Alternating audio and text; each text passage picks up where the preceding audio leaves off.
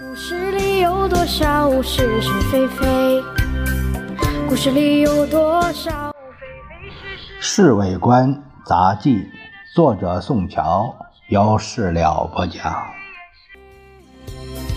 故事里的事，说不是就不是，是也不是。故事里的事，说是就是。今天先生招待曾琦和张君迈两个人吃晚饭，作陪的有文馆长胡定昌、呃陈布雷，还有陈立夫。呃，这里边这个胡定昌啊，其实就是吴鼎昌，吴鼎昌啊，他都是往往用谐音啊，这吴鼎昌。张君迈比曾琦来得早，他一看见先生就嚷着：“主席何必如此客气？”听他的口气，俨然以主客自居。而什么？先生笑眯眯的和他握手。这几天一直很忙，没能够和君迈先生谈谈。呃，今天总算抽出些时间，希望和你谈个痛快。好极了，张君迈道貌岸然。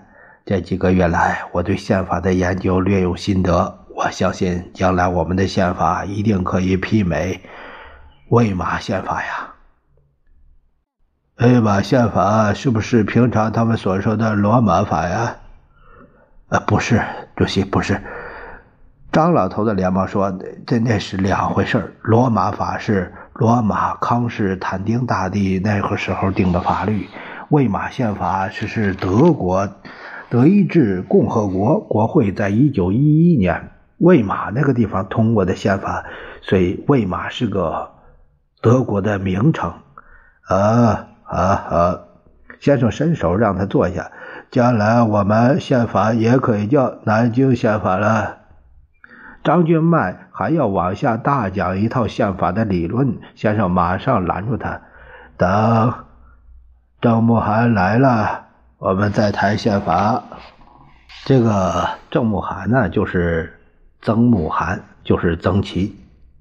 曾慕涵，张君迈大为惊愕的神情。他今天也来啊！我们今天的集会可以说是三党领袖会商宪法，将来在历史上也算是一大佳话。曾慕涵除掉偶尔写写几句旧诗以外，根本不懂什么叫宪法呀！张君迈简直骂起曾琦来了。还没等先生说什么呢，曾琦刚好晃悠悠的来了。主席日理万机，还要宠召赐宴，真是荣幸之至。他看见先生，就来了一套酸溜溜的辞令：“文涵先生，太客气了。”我今天特找你来和君迈先生谈谈交换宪法的意见。先生口中虽然表示谦让，可是仍然抑制不住高兴的神情。张君迈看见曾琦，只是冷淡的点了一下头。曾琦眉开眼笑的问：“君迈先生，听说你的德国女秘书也带上山来了？写美人游名山，可真是人生快事哦。”他浓重的四川口音，抑扬顿挫的，似乎更有讥讽的意味。呵 最近做了几首诗啊？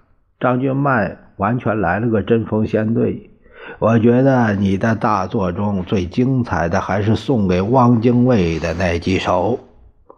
曾琦让他这么一说，连耳根都红了，念念诺诺的，不知道说什么好。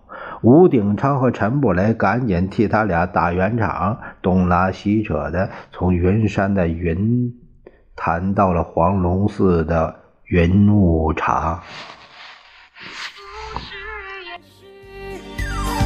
故事里的事，说不是就不是，是也。